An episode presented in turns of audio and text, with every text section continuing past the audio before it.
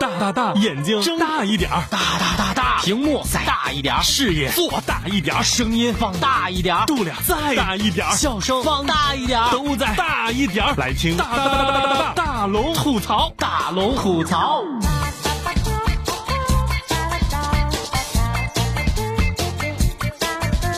想快乐找大龙，这里是郑州新闻综合广播，欢迎光临新一期的大龙吐槽。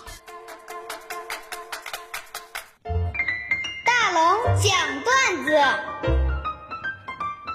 大龙讲段子分享的都是微信公众平台上大家分享给大龙的那些特别逗乐的段子。今天要分享的第一条段子来自趣多多。某个警察那天突然问受害者：“如果叫你认犯人，你认得出来吗？”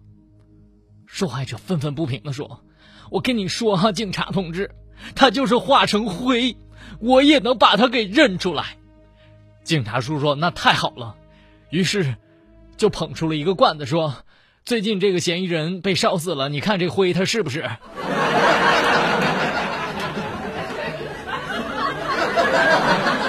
下个段子来自蓝莓，他说啊，大龙啊，那天我去接妹妹放学，他班主任看见我呀，就说你来办公室一趟。我走进办公室，老师就说呀，你家孩子东北话说挺好的啊，这一听就是你教出来的。我说老师啊，咋的了？他说你看哈，我是英文老师，这翻译 Why look at me？这全班同学翻译的都是你为什么看着我？只有你们家孩儿哈翻译的是你瞅啥瞅啊？下个段子来自温馨一家人留言是这样的：大龙啊，我家小保姆特别勤快，但就是嗓门特别大。那天哈，我朋友要来晚上来我家玩，我就跟我小保姆说呀，我说今天哈来咱家的都是特别有身份的人，你这说话务必要给我小声点，不允许大嗓门啊。然后吃完饭了，之前表现的都还挺好的，这个时候呢，我就陪我家客人玩会儿牌。这小保姆收拾完之后，估计是想早点休息，于是就悄悄地走到了我的身边，在我耳边轻轻地说：“那我先去睡啦。”你知道那种感觉就好像是，可劲儿的段子是这样的。我小外甥女有一天给我打来电话，哭着说：“嗯，我爸妈又打架了。”我当时很生气，我就在电话中训斥了我的妹妹和妹夫。我说：“夫妻之间呐，得学会相互忍让，咱不能老吵架，你知道吗？你看孩子多可怜呐，都哭了。”然后我就安慰我小外甥女，我说：“不要怕哈，你爸妈呀，保证以后都不会再打架了。”这小外甥女就哽咽着说：“哈，舅舅呀。”你欠我家的钱啥时候还呐？你还了，我爸妈就不打了。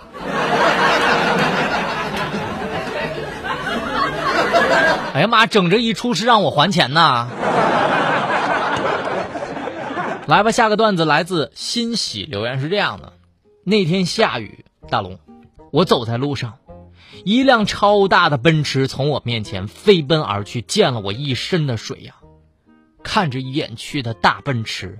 我心里就暗暗的发誓，我发誓，等我有钱了，我跟你说，我一定买一套属于自己的雨衣。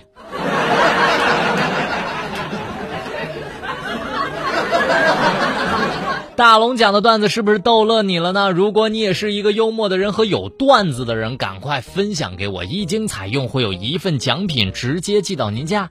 当然，如果你分享你的段子，说不定会收获和大龙一起喝咖啡的机会。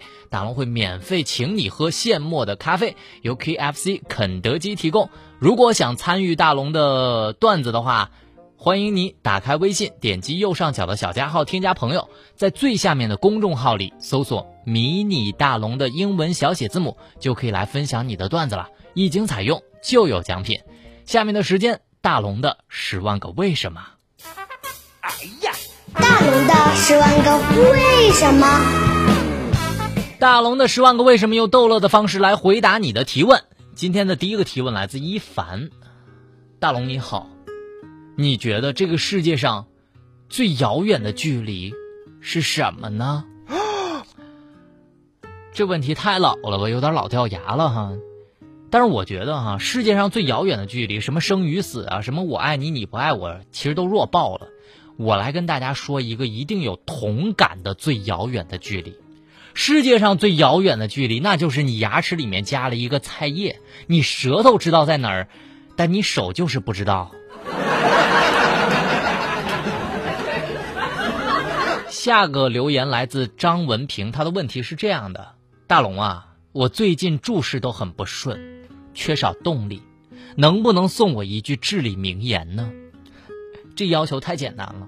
刚好我最近看到了一句话，我觉得说的特别好。这句话是这样的：我们无法拉伸生命的长度，但是我们可以拓展生命的宽度。我觉得这句话太有道理了。你想啊，这意思就是，虽然我们没有办法再长高了，但是。我们可以继续长胖啊！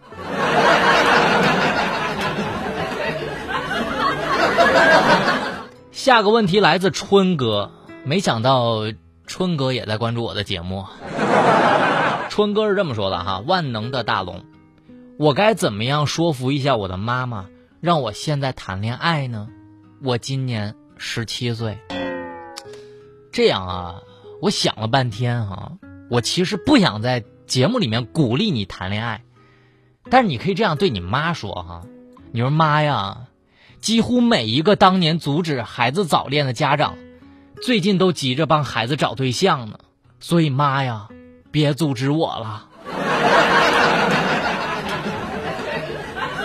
下个问题来自搜狐乱了，他说大龙啊，你老说你上学时候是个学渣，那么你是怎么跟学霸交流的呢？你能跟学霸说上话吗？我一般跟学霸交流经验的时候，那就是在考试的时候。就比如说有一次期末考试哈，大家都怂恿学霸传答案。这出考场之后呢，众人就纷纷问学霸：“哎，你你说你给我们的答案里面怎么少了一个呢？肯定是最后一个题你不会做是吧？”这学霸淡定的说：“不是最后一个，我第一个没做出来。”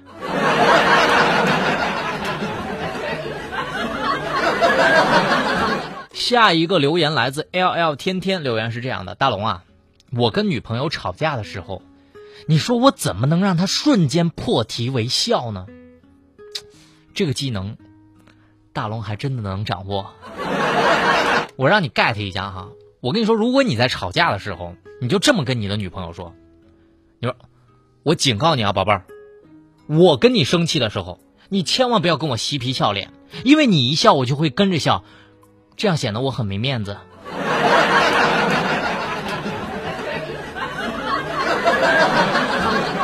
是不是瞬间就破涕为笑了呢？好了，这里就是大龙的十万个为什么。如果你也是一个爱问问题的人，想得到逗乐的答案，赶快在微信的公众平台上来问大龙吧。点击你微信的右上角小加号，添加朋友，在公众号里搜索“迷你大龙”的英文小写字母就可以找到我了。当然，如果你想让大龙请你喝一杯免费的现磨咖啡，在大龙的微信公众上输入“咖啡”两个字就可以。知道怎么参与了。下面的时间，我们在新闻中吐槽，吐槽全球新闻，引爆全天笑点，给各位一个会笑的下班路上，时而深沉，偶尔幽默。他是笑容温和的男子，他是九八六新闻广播大龙。今天一上来先吐槽一下飞机上那些事儿。十岁的女孩辱骂乘务长，遭剧组的不让上飞机，结果航空公司却遭到了处罚。这是来自东方卫视的消息。日前，厦门航空公司的 MF 八零三六航班上，一个十岁的女乘客辱骂乘务长，在机长的要求之下，向该女乘客及其监护人必须要向乘务长来道歉遭拒之后，做出了拒绝其登机的处理。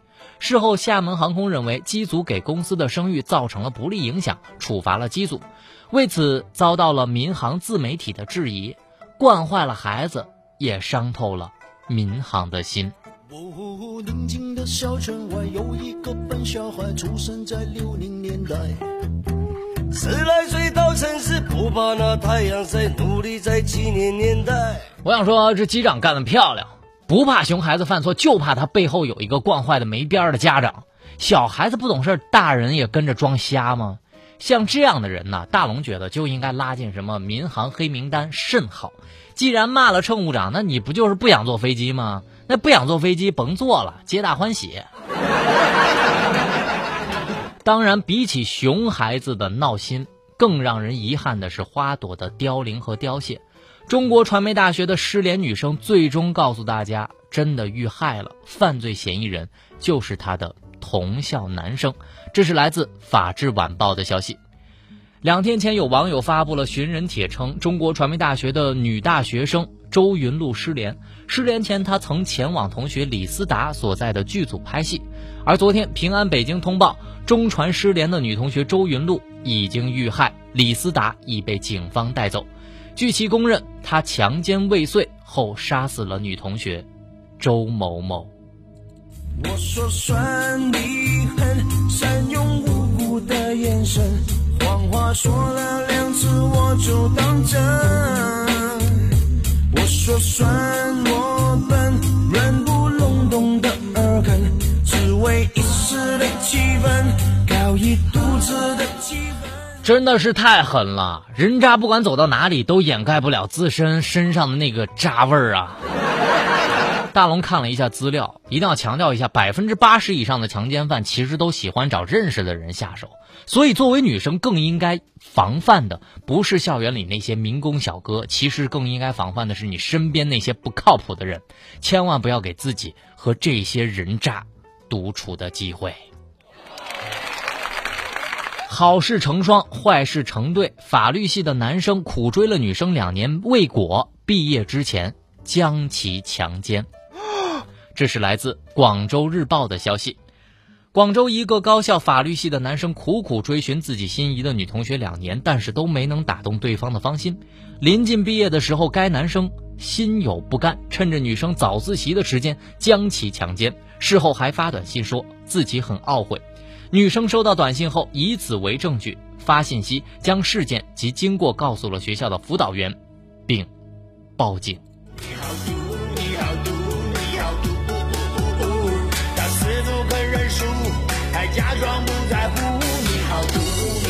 大龙想说，心术不正，智商欠佳。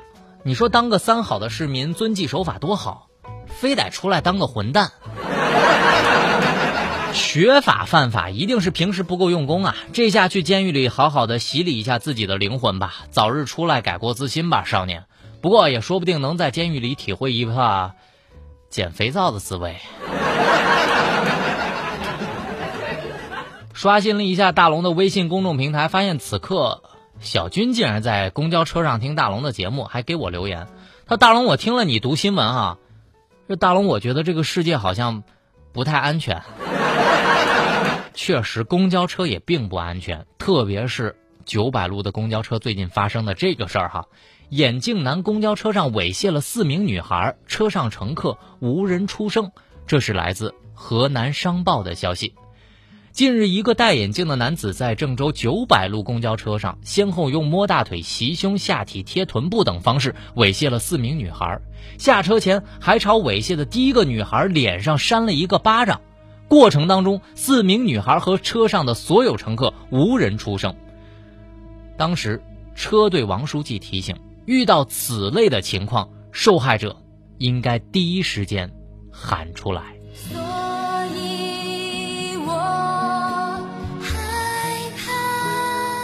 作为女生，万一受到侵犯，人多的时候千万别怕，一定要大声喊出来。假如是孤身一人的话，无力反抗，切记。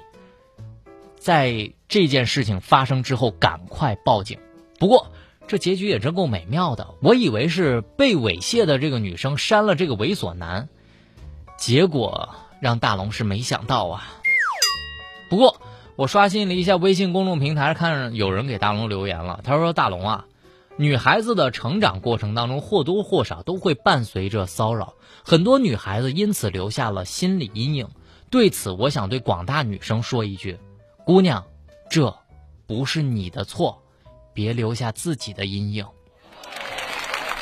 所以各位姑娘们，如果此刻你在公交车上或者是在人多的公共场合，请别对色狼客气。这里是大龙吐槽。吐槽全球新闻，引爆全天笑点，给各位一个会笑的下班路上，时而深沉，偶尔幽默。他是笑容温和的男子，他是九八六新闻广播大龙。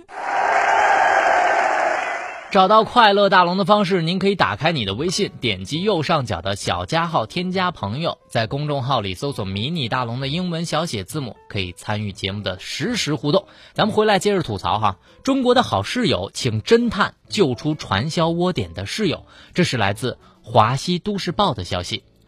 二十三岁的李楠被骗入了传销窝点，他借机向大学好友发了一个短信求救。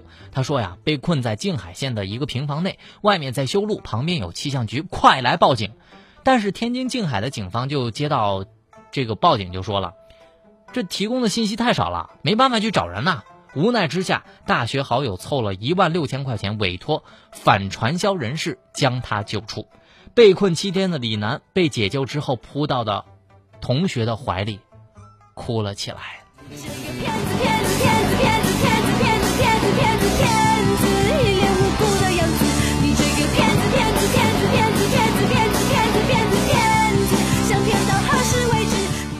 这首歌唱的太解恨了。不过我想说啊，你提供信息这么少，人家警察叔叔又那么忙，所以你应该具体到哪个小区、哪条街、哪个号，然后人家民警。这个忙完了之后闲下来休息够了，再想干点事儿的时候，自然会把你救出来的。所以你就等着吧。话说这反传销人士是何方神圣呢？大天津的警方都说办不了的事儿，你竟然给办了，这么不懂事儿，你不知道警察叔的脸会疼吗？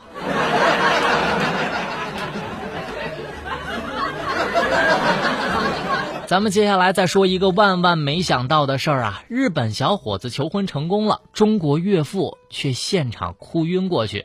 这是来自东方网的消息。这条新闻有那么点意思。长相酷似李明浩的日本九零后小伙子常伟来到了上海提亲，被中国的岳父刁难，必须入赘，而且五年之内不得回日本。没想到小伙子竟然答应了。以为过关的他带着女朋友去买了钻戒，现场求婚。岳父岳母没来得及阻止，大爷现场失控，迁怒店员说：“为什么要把戒指卖给日本人？”看了这条新闻，大龙想说：骨子里的民族仇恨，难道还要延续到下一代不成？大爷，您究竟是爱国还是爱自己的女儿呢？人家为了你女儿，连自己的国都可以不回了，你还有啥不放心的呢？更何况他长得那么帅，所以最后大龙想说：小伙子爱上中国姑娘，证明你眼光确实不错。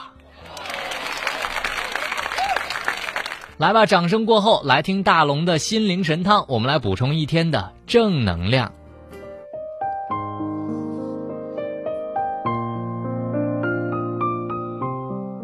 无论生活中还是工作中。我们都很难事事顺心，但是我们可以做到事事尽心。很多时候，一件事情、一份工作能否做好，往往取决于我们的态度。积极的态度就是成功的保证。认真、细致、尽心尽力的去做每一件事情，这样我们才能收获很多的惊喜和成长的自己。好了，以上就是今天大龙吐槽的全部内容。找到快乐大龙的方式，希望您打开微信，点击右上角的小加号，添加朋友，在最下面的公众号里搜索“迷你大龙”的英文小写字母，就可以找到我了。新闻就是这么多，明天咱们接着说。